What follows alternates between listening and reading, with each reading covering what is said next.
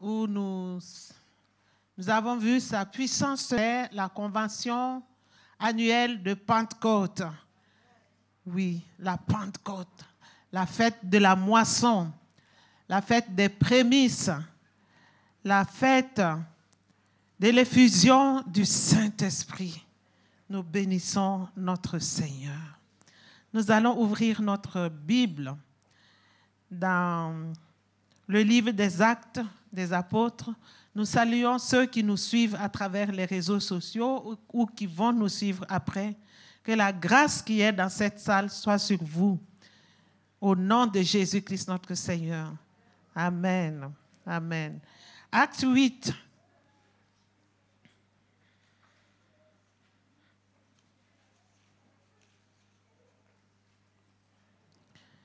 Acte 8, versets 4 à 17.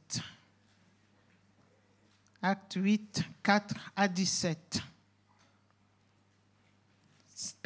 Seigneur, sanctifie cette parole, glorifie-la et aide-nous. Ceux qui avaient été dispersés allaient de lieu en lieu, annonçant la bonne nouvelle de la parole. Philippe Étant descendu dans la ville de Samarie, il prêcha le Christ. Les foules tout entières étaient attentives à ce que disait Philippe. Lorsqu'elles apprirent et virent les miracles qu'il faisait. Car des esprits impurs sortirent de plusieurs démoniaques en poussant de grands cris, et beaucoup de paralytiques et de boiteux furent guéris et il y eut une grande joie dans cette ville. Il y avait auparavant dans la ville un homme nommé Simon qui se donna pour un personnage important, exerçait la magie et provoquait l'étonnement du peuple de la Samarie. Tous, depuis le plus petit jusqu'au plus grand, l'écoutaient attentivement et disaient, celui-ci est la puissance de Dieu, celle qui s'appelle la grande. Il l'écoutait attentivement parce qu'il les avait longtemps étonnés par ses actes de magie. Mais quand ils eurent cru à Philippe, il leur annonçait la bonne, qui leur annonçait la bonne nouvelle du royaume de Dieu et du nom de Jésus-Christ, hommes et femmes se firent baptiser. Simon lui-même crut et après avoir été baptisé ne quittait pas Philippe et il voyait avec étonnement les miracles et les grands prodiges qui s'opéraient. Les apôtres qui étaient à Jérusalem l'ayant appris que la Samarie avait reçu la parole de Dieu, y envoyèrent Pierre et Jean. Ceux-ci, arrivés chez les Samaritains, prièrent pour eux afin qu'ils reçoivent le Saint-Esprit car ils n'étaient pas encore descendus sur aucun d'eux. Ils avaient seulement été baptisés au nom du Seigneur Jésus. Alors Pierre et Jean leur imposèrent les mains et ils reçurent le Saint-Esprit. Amen.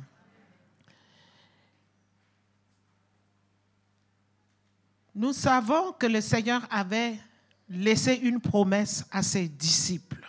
C'était clair ces apôtres avaient reçu la promesse sortant de la bouche de Dieu. Il a dit dans Acte 1, 8, vous recevrez une puissance pour être témoin. Mais vous recevrez une puissance, le Saint-Esprit survenant sur vous, et vous serez mes témoins à Jérusalem, dans toute la Judée, dans la Samarie et jusqu'aux extrémités de la terre. La promesse était claire. Mais quelque chose s'est passé. Ils ont oublié l'entièreté de la promesse. Ils ont pris seulement une partie. Et nous voyons au chapitre 2, en effet, les 120 ont attendu l'arrivée de la promesse, l'accomplissement de la promesse. Et ils ont été en effet baptisés du Saint-Esprit. Il y a eu l'effusion du Saint-Esprit. Leur attente patiente dans la prière, leur attente active a été payée. Ils ont reçu le fruit de leur attente. Le Saint-Esprit est descendu sur eux et les a rendus effectivement puissants. Ils ont reçu la puissance. Et le même jour, Pierre, par son discours, euh, a amené 3000 âmes au Seigneur. Ça, c'est très bien. Et on voit encore qu'il persévérait dans l'enseignement de la parole de Dieu, dans la communion fraternelle, dans la fraction du pain et dans la prière. Les quatre piliers de l'Église étaient là et soutenaient bien l'Église. Ça aussi, c'était parfait. Rien à dire. Et au chapitre 3, 4, 5, si nous lisons, nous voyons qu'ils étaient effectivement actifs, remplis du Saint-Esprit. Ils s'opéraient des miracles et des prodiges. Il y avait des guérisons. Ils faisaient des prédications et ils persévéraient malgré les obstacles, malgré les oppositions, malgré les intimidations. Ils allaient de l'avant. Alléluia. Et au chapitre 6, ils ont même institué des diacres. Et tout cela se passait seulement à Jérusalem. Ils étaient bien motivés, ils étaient bien puissants, ils étaient enthousiastes, ils faisaient l'œuvre de Dieu avec force, avec puissance, mais seulement à Jérusalem. Pourtant, nous avons lu que le Seigneur a dit, vous, serez mes témoins à Jérusalem, dans toute la Judée et dans la Samarie et jusqu'aux extrémités de la terre. Mais eux, ils étaient confortables à Jérusalem.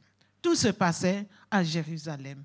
Ils ont dit, il n'est pas bon que nous perdions notre temps aux tables. On va nommer des diacres, des diacres qui vont s'occuper de ceci et cela. Et nous, on va se consacrer totalement à la à l'enseignement de la parole, à la prédication, à la prière. Et tout cela se faisait à Jérusalem. Mais Dieu dans sa grâce, Dieu dans sa miséricorde, au chapitre 6, nous voyons que il a envoyé la persécution la persécution. Parce que la dotation est faite pour une mission. Et la mission était claire. Et cette mission était partielle. Il fallait que Dieu passe à la vitesse supérieure pour que ces gens-là se rendent compte qu'il n'y a pas seulement que Jérusalem. Il n'y a pas seulement que Jérusalem qui a besoin d'être sauvé, qui a besoin de la manifestation de la puissance de Dieu. Il suscite la persécution. La persécution. Et nous voyons que la persécution a commencé par la mort de d'Étienne. Il est mort en martyr. Il a été témoin de Jésus-Christ.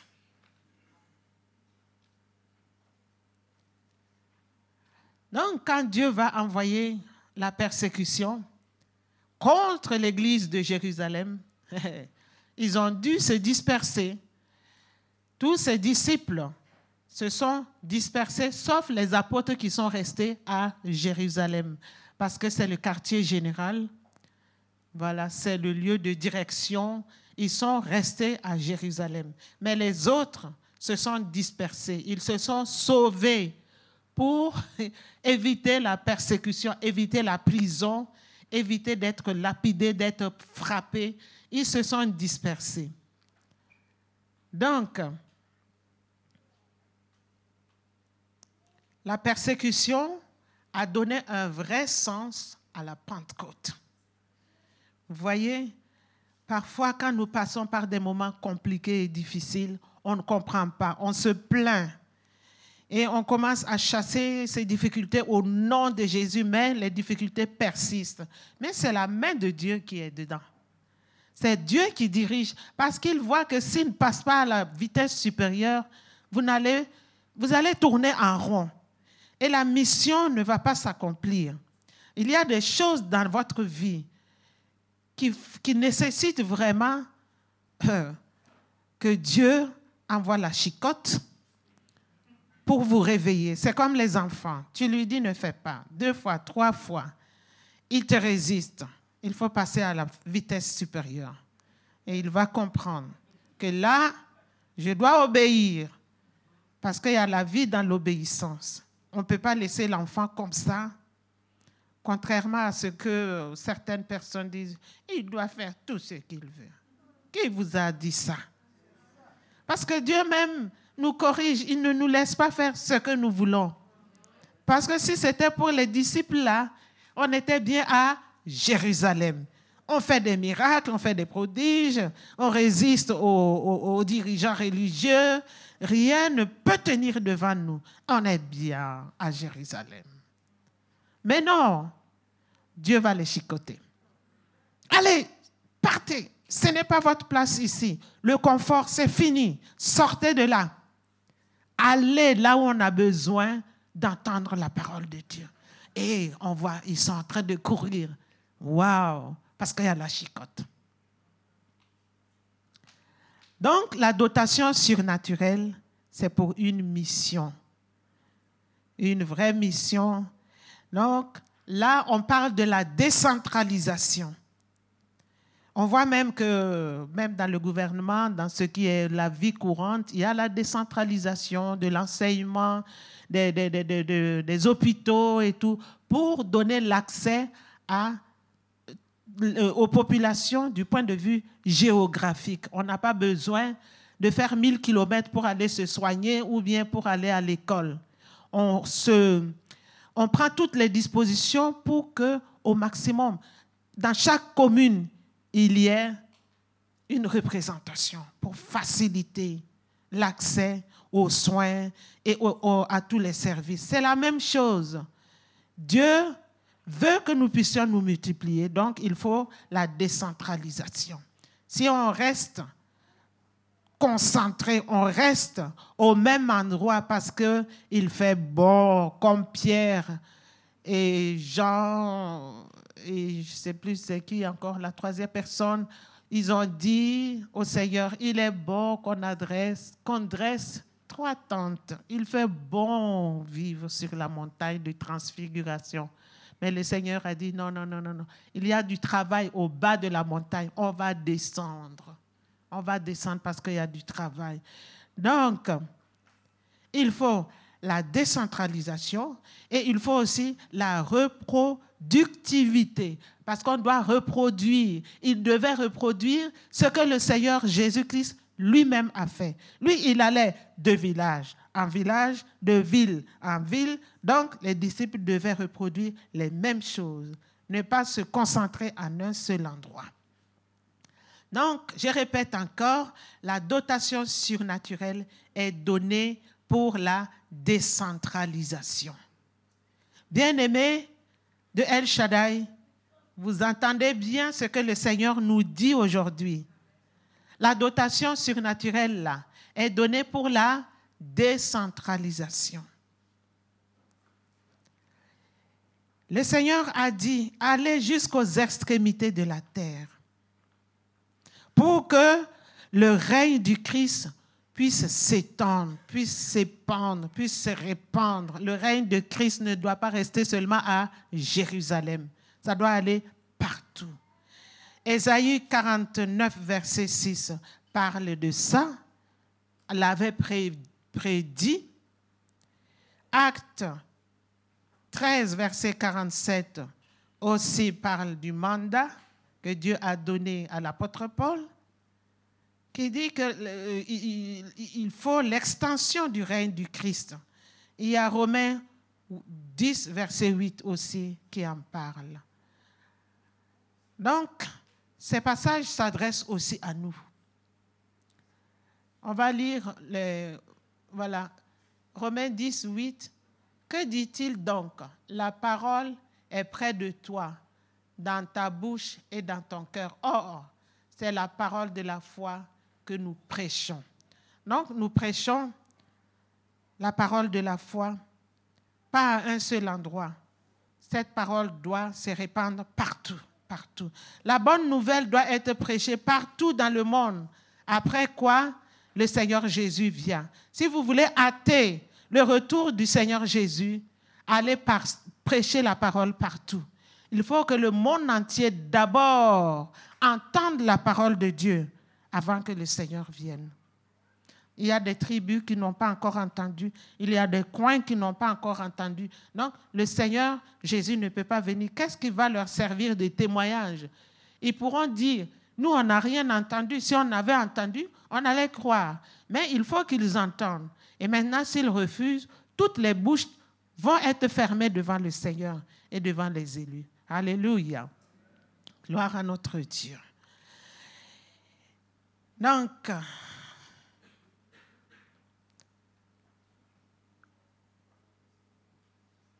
les méga, les méga church, je ne parle pas bien anglais, les grandes églises, c'est devenu la mode maintenant des grandes églises. C'est très bien, mais Dieu veut plus que ça. Dieu veut la décentralisation. La décentralisation. Il faut aller partout. Il faut désengorger les lieux du culte. Il faut les désengorger. Désengorgez-vous et allez partout, partout, partout, partout. Donc ça rentre dans le cadre de la vision de El Shaddai, implanter les églises. Lorsque les membres de El Shaddai l'auront compris, le Seigneur va faire la fête au ciel. Les anges vont danser de joie. Alléluia. Le Seigneur va dire, yes, l'objectif est atteint. Ils ont enfin compris. Que Dieu nous aide à comprendre. Que Dieu nous aide à comprendre la décentralisation, l'importance de la décentralisation. C'est pour propager la bonne nouvelle. Oui, parce qu'il est le Dieu des petits commencements, des faibles commencements. Je sais que quand mon père avait déménagé pour aller dans une nouvelle ville, le culte se faisait dans notre salon. Le vendredi, c'était dans la cour parce qu'il fait chaud. Et le dimanche, c'était à l'intérieur au salon, papa, maman, les enfants. Puis après, un couple et ainsi de suite. Maintenant, c'est devenu une église avec une dizaine d'annexes. Vous voyez? Notre Dieu est un Dieu de faible commencement. Allez, commencer. Commencez seulement. Le reste, la multiplication vient de lui. Alléluia. Si nous revenons sur ce, texte de Acte 8, versets 14 à 17, nous allons voir que la mort d'Étienne en martyr a été une semence pour l'Église. Une semence. Il y a beaucoup de missionnaires qui ont perdu la vie sur le terrain missionnaire et leur sang qui a coulé est une semence. Quand vous allez dans ces lieux où leur sang a coulé, vous allez voir des églises qui ont poussé. Pourtant, ils sont morts. Ils n'ont pas eu le temps d'annoncer la parole de Dieu, mais le résultat est là. Des multitudes d'églises, ils ont accepté simplement. D'autres ont été mangés par des lions, d'autres par des lions à deux pattes, hein, la méchanceté humaine. D'autres sont morts par la maladie. Mais l'œuvre de Dieu n'est pas morte. Elle a avancé. Alors, de la mort d'Étienne en martyr, a vu, on a vu naître l'esprit missionnaire. Il y a l'évangélisation qui s'est développée, l'esprit missionnaire s'est développé. Quand nous lisons le verset 4, on dit que ceux qui avaient été dispersés allaient de lieu en lieu annonçant la bonne nouvelle. Donc, l'évangélisation a commencé. Et c'était parfait. Et en ce qui concerne euh, Étienne, lui, il a été en Samarie. Et nous allons voir à travers ce texte comment faire pour que l'évangile se propage. Que faire pour que l'évangile se propage? Pour que l'évangile se propage, premièrement, il nous faut des évangélistes. Comme ces gens qui ont été dispersés et qui allaient maintenant de village en village pour annoncer la parole de Dieu. Il faut des évangélistes. Tout le monde peut évangéliser. Chacun de nous a reçu la capacité d'évangéliser. Et à côté de cela, Dieu a qualifié des évangélistes. Parmi nous ici, au Luxembourg, vous qui nous regardez, Dieu a donné des dons à l'Église, le ministère d'évangéliste. Il faut que ces gens se lèvent, quittent leur confort. Oui, on travaille, on est fatigué, on nous bombarde au travail, on travaille, on travaille, on travaille, on a mal partout, mais euh, il y a quand même quelque chose de plus important que mal partout, on travaille, on travaille, les patrons profitent de nous. Tout ça là, c'est éphémère, ça va rester ici. Mais ce qui va vous suivre là, ce sont vos œuvres. Quand vous allez quitter le monde, vous, allez tout laisser ici, sauf vos œuvres qui vont vous accompagner et qui vont parler à votre faveur. Donc, ne laissez pas euh, les difficultés, les douleurs et puis les contraintes là freiner votre élan. Dieu a besoin d'évangélistes. Il a besoin des Philippe qui vont aller en Samarie pour annoncer la parole de Dieu. Romains 10, versets 14 à 15 nous dit, si vous pouvez projeter, Romains 10, 14, comment donc invoqueront-ils celui en qui ils n'ont pas cru? Et comment croiront-ils? Et comment croiront-ils en celui dont ils n'ont pas entendu parler? Et comment en entendront-ils parler s'il n'y a personne qui prêche et au moulin? Alléluia. Le pasteur ne peut pas être au four et au moulin. Sinon, il va devenir fou. Ce n'est pas possible. Le burn-out et tout ça. Et si le pasteur l'est, qu'est-ce que deviendra l'Église? Dieu a donné des dons à l'Église ici. Ceux qui sont venus aux entretiens, il y a cette rubrique-là où j'ai parlé des dons. Il faut demander à Dieu et en mettant en pratique les conseils, les recommandations que j'ai données, vous allez découvrir vos dons. Ou bien vous allez vous rendre compte que ah, j'ai tel don, tel don qui dort au frigo, je dois le sortir de là et le mettre en pratique. Parce que l'église de El Shaddai doit aller de l'avant. Donc, le Seigneur va vous montrer. Il va confirmer vos dons. Il va euh, euh, vous révéler en, en, mettant en pratique les recommandations que j'ai données. Vous allez découvrir forcément, forcément, forcément des dons qui sont en vous pour les mettre au service du Seigneur. Donc, les évangélistes, mettez-vous en marche. Maman Andrea. L'évangélisation. Il faut que ça avance. Papa Henri. L'évangélisation. Il faut l'activer. Marie-Madeleine n'est plus là. Je ne sais pas qui encore a le don d'évangélisation. Activez ce don parce qu'il faut la multiplication. Pas seulement ceux que j'ai cités, tout le monde a la capacité de parler du Seigneur. Acte 11, verset 19. Là, ça parle de ceux qui sont allés plus loin qu'en Samarie. Il y en a qui sont partis en Phénicie, en Chypre, à Antioche. Donc la parole de Dieu est allée même loin à cause de la persécution. Il ne faut pas attendre que la persécution vienne, mes frères et mes sœurs. Alléluia. Philippe, lui, il était diacre.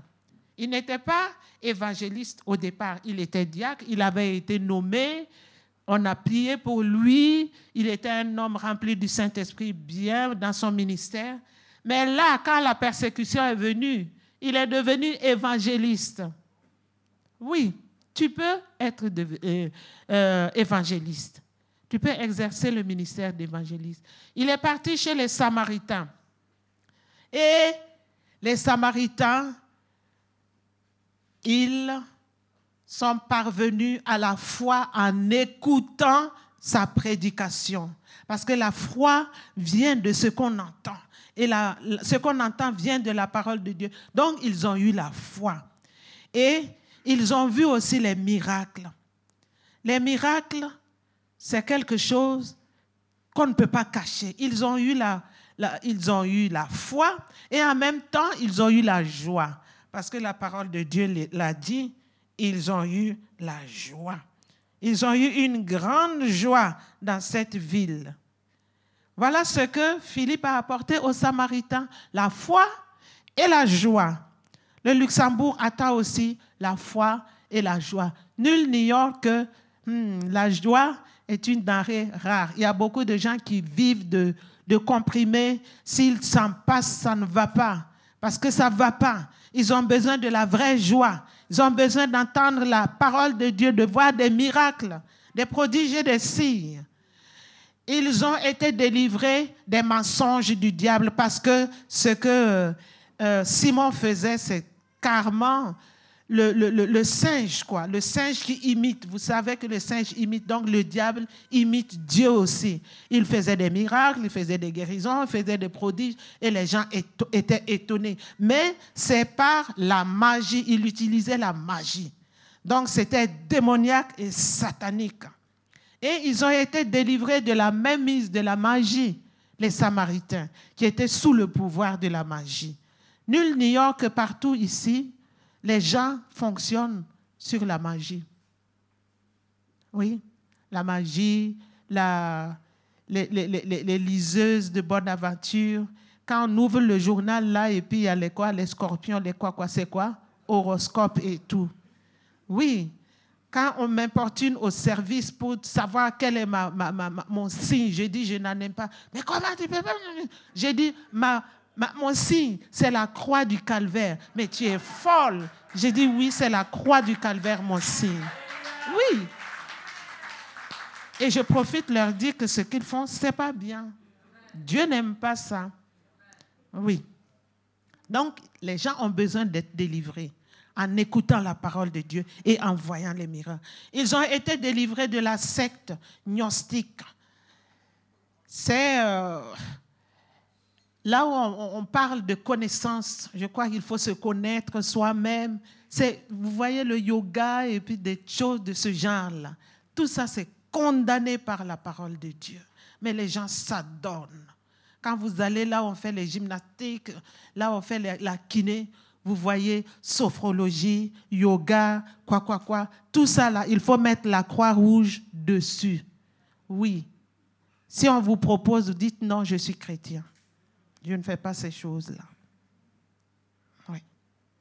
Donc, le ministère de l'évangélisation, le ministère de l'évangéliste plutôt, est toujours confirmé par des miracles.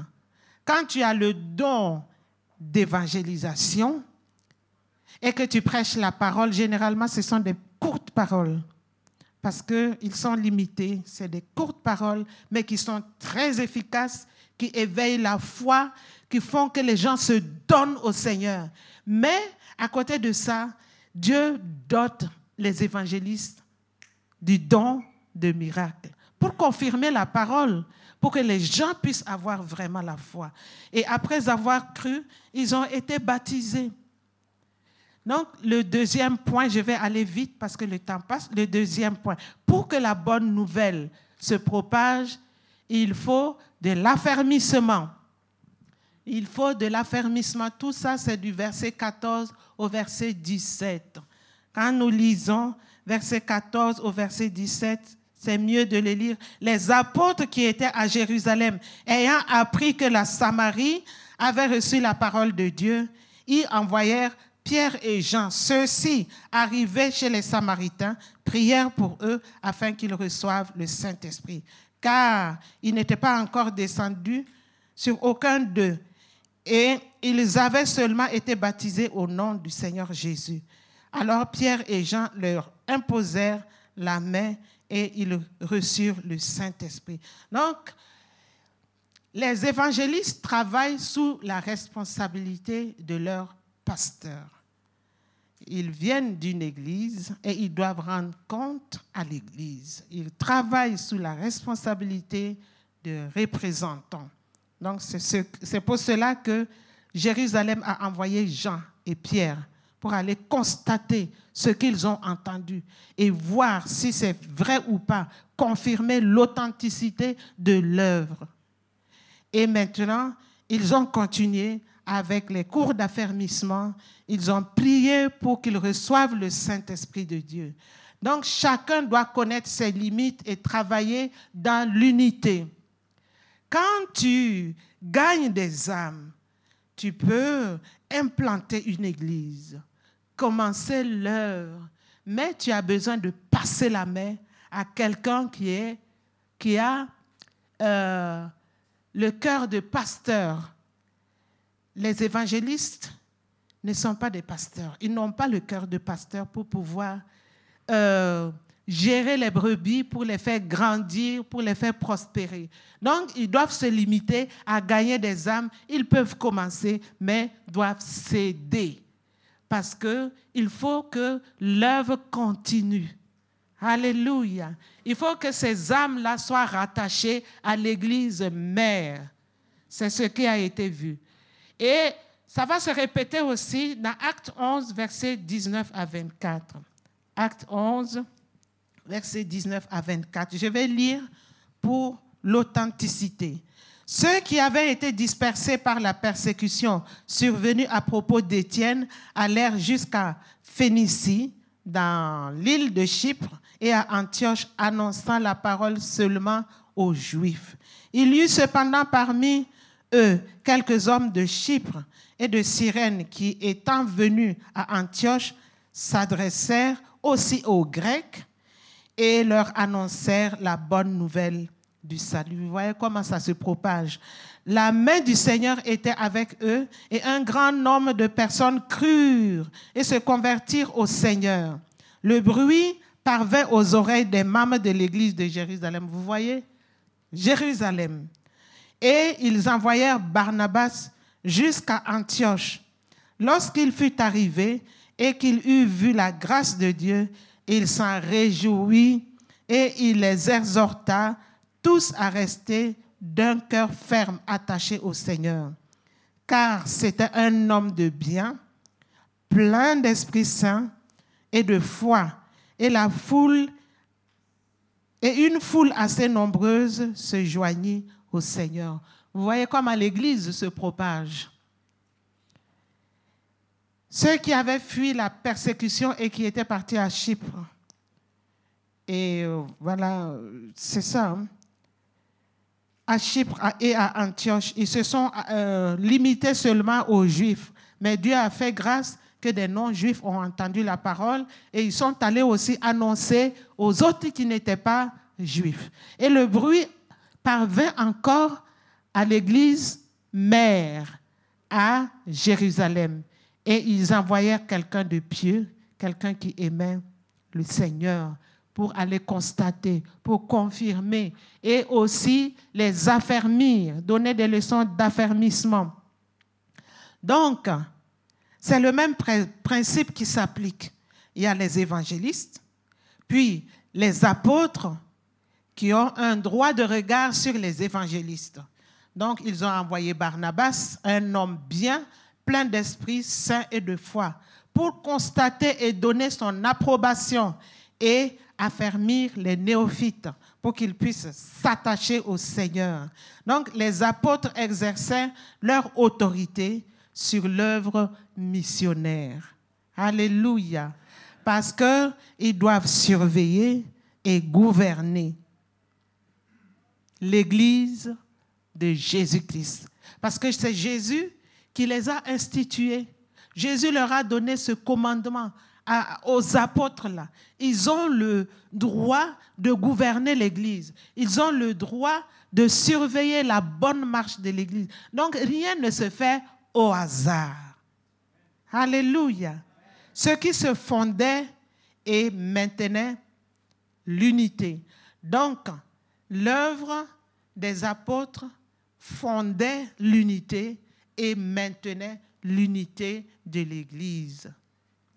Mais malheureusement, on est en train de constater des églises indépendantes qui poussent un peu partout. Ça, ça va à l'encontre du principe que le Seigneur a laissé. Personne ne veut rester sous la responsabilité de quelqu'un pour qui il se prend. Moi aussi, je suis rempli du Saint-Esprit, je vois comme toi, je suis capable de comme toi. Comme Marie et Aaron avaient parlé à Moïse. Est-ce que c'est par toi celle que le Seigneur parle? Il nous parle aussi. Mais le Seigneur leur dit, moi je parle à Moïse face à face, hein. ne jouez pas avec mon Moïse là. Face à face, ce n'est même pas par représentation quelconque, c'est face à face, comme quelqu'un parle à quelqu'un d'autre. Il n'y a même pas d'énigme entre Moïse et moi. Donc, vous devez demander pardon à Moïse. Alléluia. Marie a été frappée de lèpre. Hein. Et euh, le grand frère était obligé de dire, mon Seigneur. Il appelle son petit frère, mon Seigneur. Lui qui méprisait Moïse en disant, toi tu es, tu penses que le Seigneur parle par toi seul.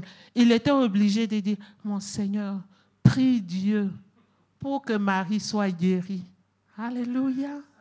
Alléluia. Faisons attention. Faisons attention les églises indépendantes pour faire ce que je veux. Je ne veux pas de dictat, je ne veux pas qu'on ait de droit de regard sur moi. C'est vraiment à l'encontre de la volonté de Dieu. L'insoumission à l'autorité établie entraîne des divisions. C'est pour cela que l'Église de Dieu est divisée. Il y a des problèmes dans le corps de Christ à cause des divisions, à cause de l'esprit d'indépendance, à cause de l'esprit d'insoumission. Alléluia.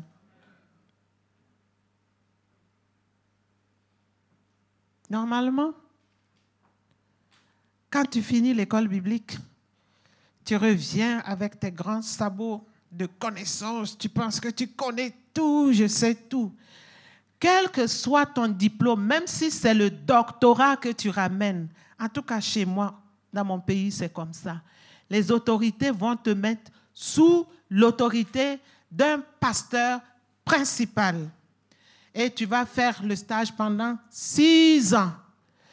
Tu vas être criblé, tu vas passer par tous les tests possibles. Et il faut vraiment s'accrocher à Dieu pour dire, je ne laisse pas tomber. Sinon, tu vas arriver avec tes grands sabots, Dieu va te briser d'abord. On va te tester, tester ton intégrité. On va tester, euh, te tester du point de vue finance. On va te tester du point de vue loyauté. Dans tous les domaines, tu vas passer pendant les six ans.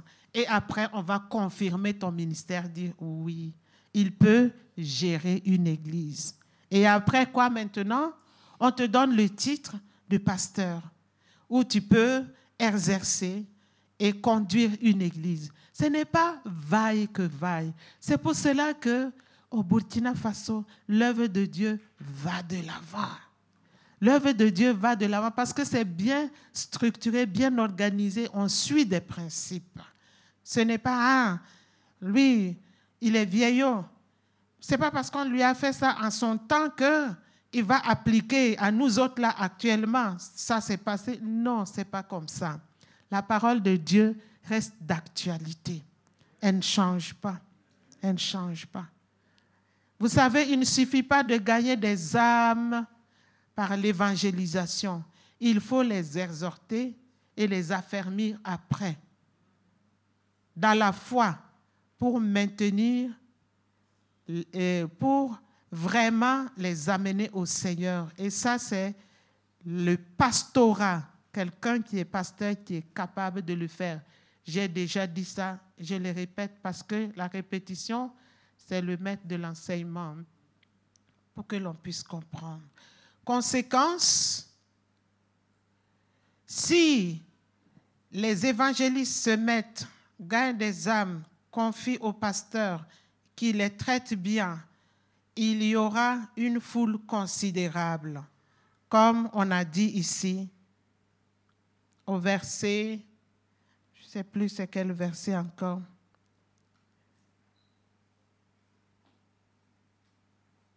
Je pense 24. Voilà, au verset 24, dernier point, ils ont dit, et une foule assez nombreuse se, joint, se joignit au Seigneur. Donc, si on remplit ces conditions, on aura toujours des conversions.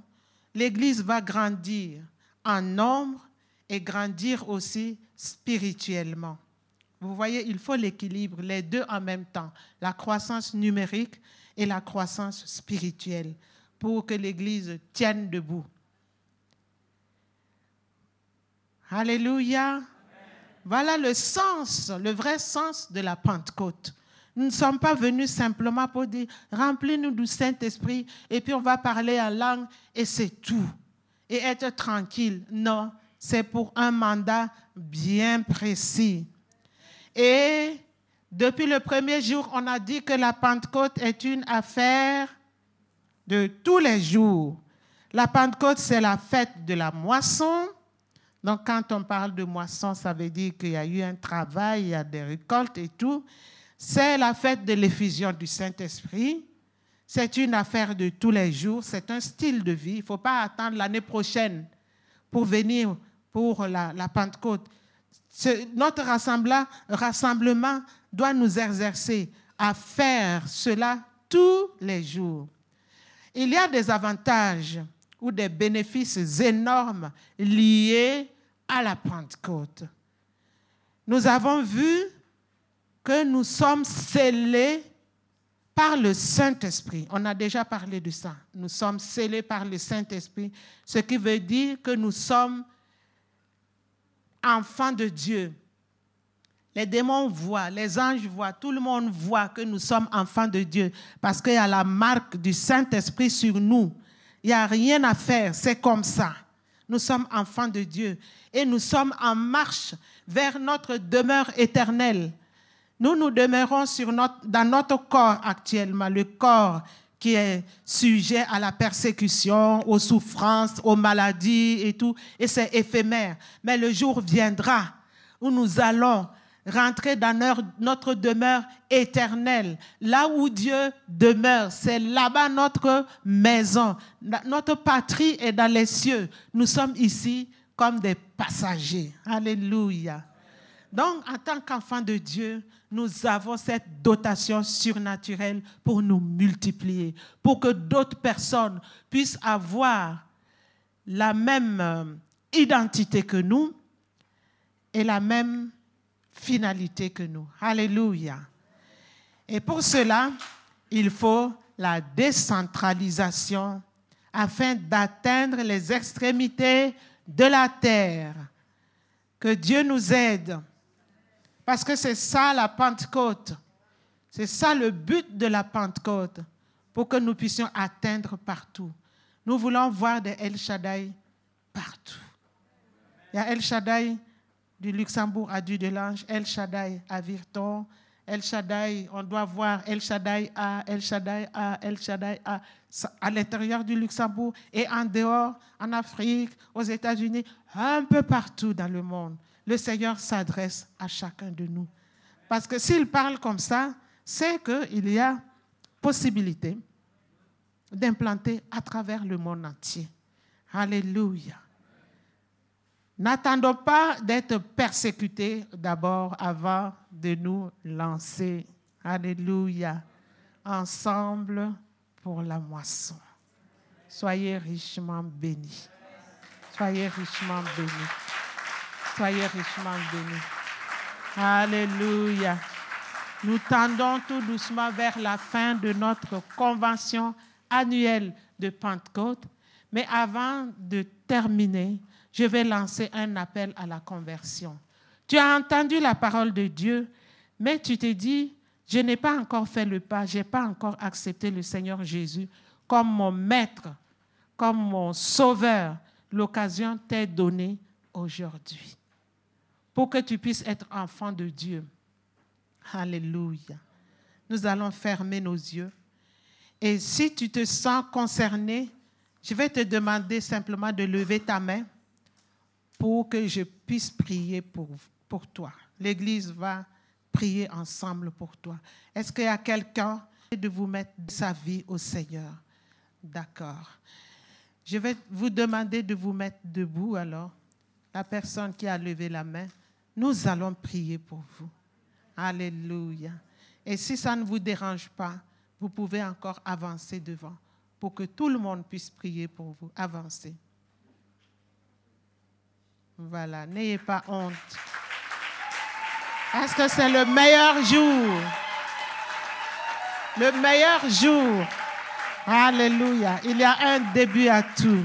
Il y a un début à tout. Gloire à notre Dieu. Vous savez, il y a de la joie au ciel quand un pécheur se répand. Ils sont en train de faire la fête. Nous allons prier. Vous allez répéter après moi. Seigneur Jésus, je reconnais que je suis pécheur et que je suis séparé de Dieu. Et je veux te confier ma vie. Je veux que tu sois mon sauveur. Je veux que tu sois mon maître. Je te donne les rênes de ma vie. Maintenant, je t'appartiens. Et je te dis infiniment merci de m'accueillir dans ton royaume. Alléluia. Je vais prier. Prions pour lui. Seigneur notre Dieu, notre roi, nous prions pour qu'il puisse s'affermir en toi. Nous prions que tu touches son cœur pour ce premier pas, que tu l'affermisses, que tu l'amènes à rester ferme en toi, parce que le diable va se lever pour s'opposer à lui. Mais nous prions, Seigneur, nous prions, Seigneur, afin que tu le protèges contre les attaques de l'ennemi, que tu lui donnes de marcher sur le chemin du ciel avec toi, Seigneur.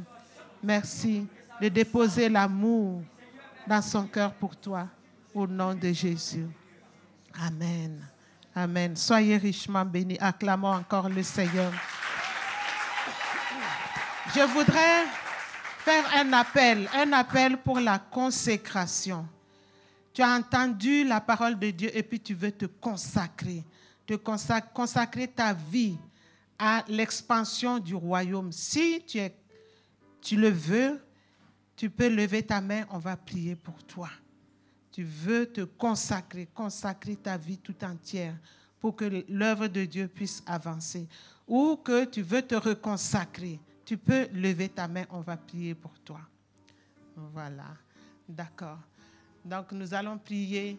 Si vous voulez vous avancer, comme ça, toute l'Église va prier pour votre réconsécration. Parce que c'est acté dans les cieux. C'est acté. Vous avez pris la décision de vous reconsacrer parce que vous vous étiez refroidi quelque part. Alléluia. La moisson est grande. Et Dieu cherche des ouvriers pour sa moisson. Merci Seigneur notre Dieu pour mes bien-aimés qui se sont avancés Alléluia, ils ont entendu ton appel. Merci parce que ils ont obéi à ta voix. Merci de les affermir. Merci de les armer. Merci de les qualifier. Merci Seigneur de leur donner de l'enthousiasme, de leur donner de la persévérance, de la discipline, de l'amour pour les âmes perdues, l'amour pour l'Église, l'amour pour toi. Merci Seigneur notre Dieu de faire ce que l'homme ne peut faire, ce que l'or et l'argent ne peuvent faire pour eux. Affermis-les au nom de Jésus-Christ notre Seigneur. Alléluia. Alléluia. Gloire à notre Dieu. C'est l'action missionnaire. L'action missionnaire. Que Dieu vous bénisse. Que Dieu vous bénisse. Avant de terminer, notre Église est quand même éprouvée par des, des maladies et nous voulons prier pour des personnes qui sont malades au milieu de nous. Que Dieu leur fasse grâce. Nous avons parlé ce matin de la guérison, le don de guérison. Nous voulons prier pour leur guérison. Seigneur notre Dieu, nous prions pour ceux qui, au milieu de nous, ou les internautes qui nous suivent, qui sont malades et qui s'attendent à toi, nous prions que tu les touches. Touche-les par ta puissance et par ta force pour leur apporter la guérison et nous te donnerons toute la gloire. Nous avons prié au nom de Jésus-Christ. notre Seigneur et notre Sauveur. Amen.